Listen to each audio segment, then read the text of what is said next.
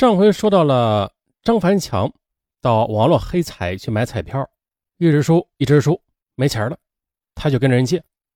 有一次啊，他跟一位熟人撒谎，说弟弟结婚急需要五万元，对方信以为真，借给他五万元。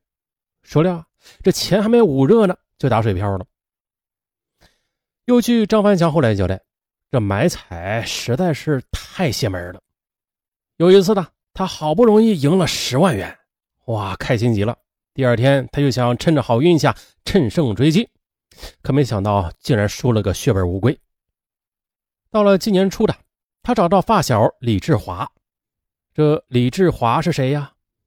就是前边的被害人，就是李志华的一家老小，后来被张文强给杀害了。对，就是这个李志华。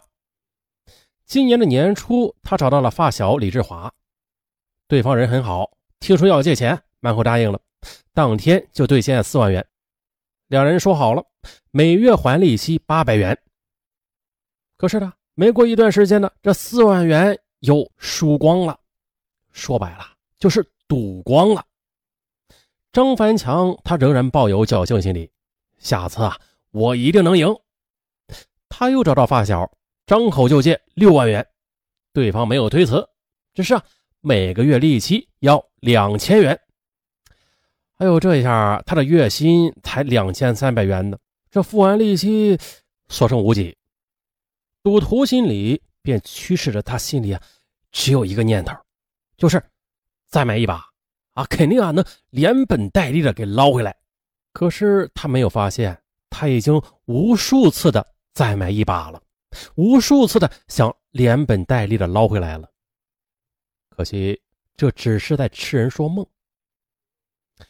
一位警察介绍说了：“说这网络黑彩呀，不可能让你赢的啊，只有一次次的榨干你的油水。”早在六年前呢，他在海澜街买了一个商品房，他有房，还有固定工作，加之五官端正，这身材又高大，不愁找不到媳妇儿的。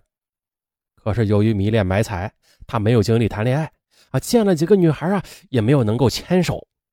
到了今年二月，他手头紧了。第三次向发小借钱，张口就是十万元，说是三个月还。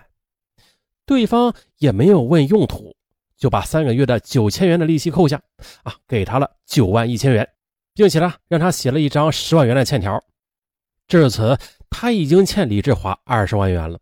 如果到期不还的话，每个月啊就要还利息五千元。可是转眼间的三个月期限就到了。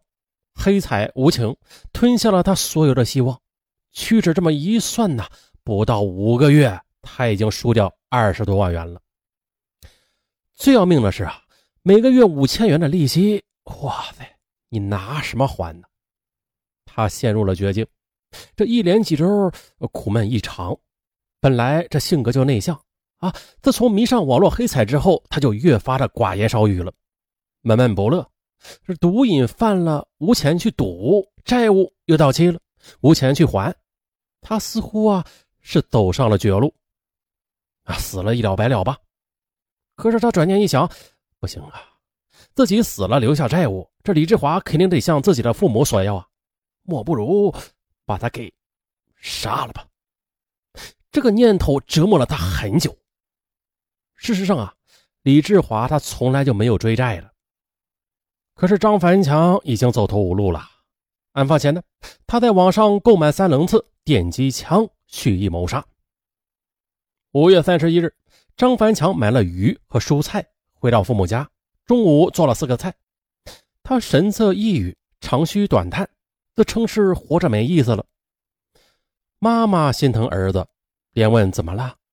儿子说呀：“你别管，给我三万元，我肯定能翻本。”还有一听这儿子还想买，父母很反感，没有钱，家里确实没有钱了。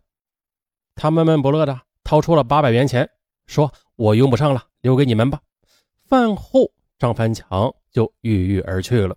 嗯，这儿子的举止反常，引起了父母的警觉。母亲呢，叫小儿子去打探。经过小儿子的反复劝说，张凡强再次回到夏二公村。六月一日中午。他胃口很差，吃不下饭，仅喝了一碗汤，又嚼了半个馒头。饭后啊，旧话重提，管父母要三万元，但是他再次被拒绝了。当日二十一点，劳累了一天的父母躺下了，他呢却翻来覆去的睡不着。这时的一个恶念突然升起了，杀人。二十三点，父母睡熟了，他爬起来绕道走过李志华的家房后，真的要动手吗？他犹豫不决，徘徊良久，因为他清楚的，这一脚迈出去的话，就是一条不归路啊。他才三十四岁，这思前想后，零点左右，他又返回加州了。父母被惊醒了，连问：“啊，你干什么去了？”他回道：“啊，没事睡不着，溜达去了。”他很纠结，到底怎么办呀？这时间一分一秒的过去了，时针最后定向了六月二日凌晨两点。他再次爬起来，戴上口罩。帽子又背上挎包，拿着撬棍、三棱刺、电击枪，来到了李家房后。接着呀，他顺利的撬开李家厨房的后窗，爬了进去。可是却不小心弄翻了鞋架，发出了响声。李志华被惊醒了，他推开卧室门，这影影绰绰的看到一个蒙面大汉，哎呦，吓了一大跳！哎，有坏人！他急忙将门给锁上了。张凡强却二话不说，用三棱刺击碎了门的玻璃。猛扑过去啊！由于用力过猛，将李志华给撞倒了。不由分说的举起凶器，连连行刺，疼得李志华大叫：“媳妇儿，报警！”李琦打开灯，哎呀，一眼就认出了凶手张凡强。他失声惊叫，来不及报警，救丈夫要紧，便操起板凳砸凶手。然而他，她一个弱女子，如何对付得了一个杀红眼睛的暴徒呢？只见呢，丈夫倒在血泊里，凶手还在行刺。她奋不顾身了，一跃而起，扑了过去，死死地咬住凶手的右臂。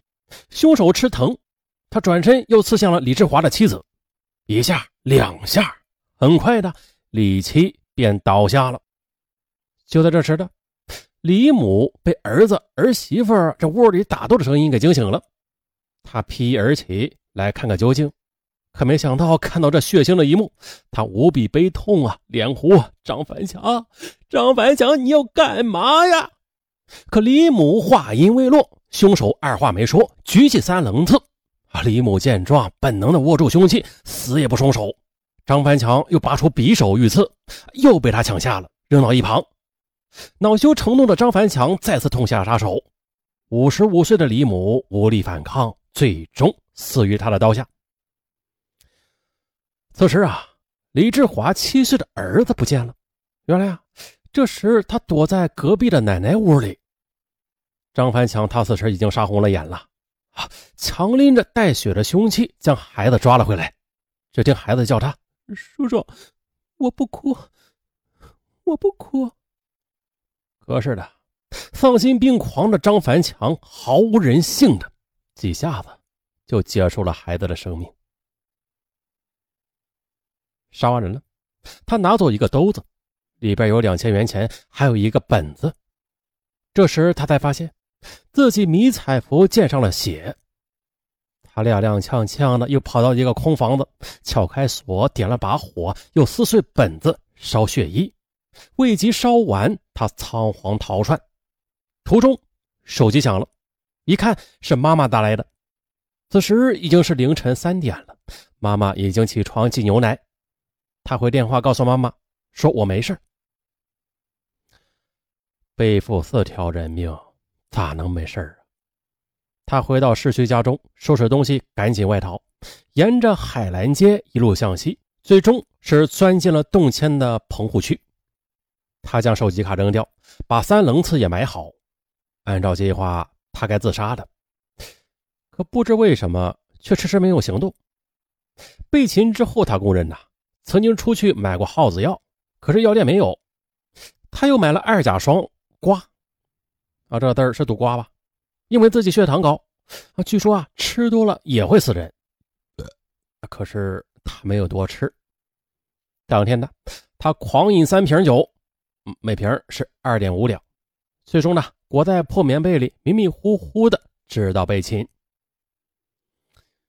啊，为了二十万元的赌债，连杀四人，连孩子都不放过，丧尽天良啊！这消息传开之后，善良的人们被激怒了。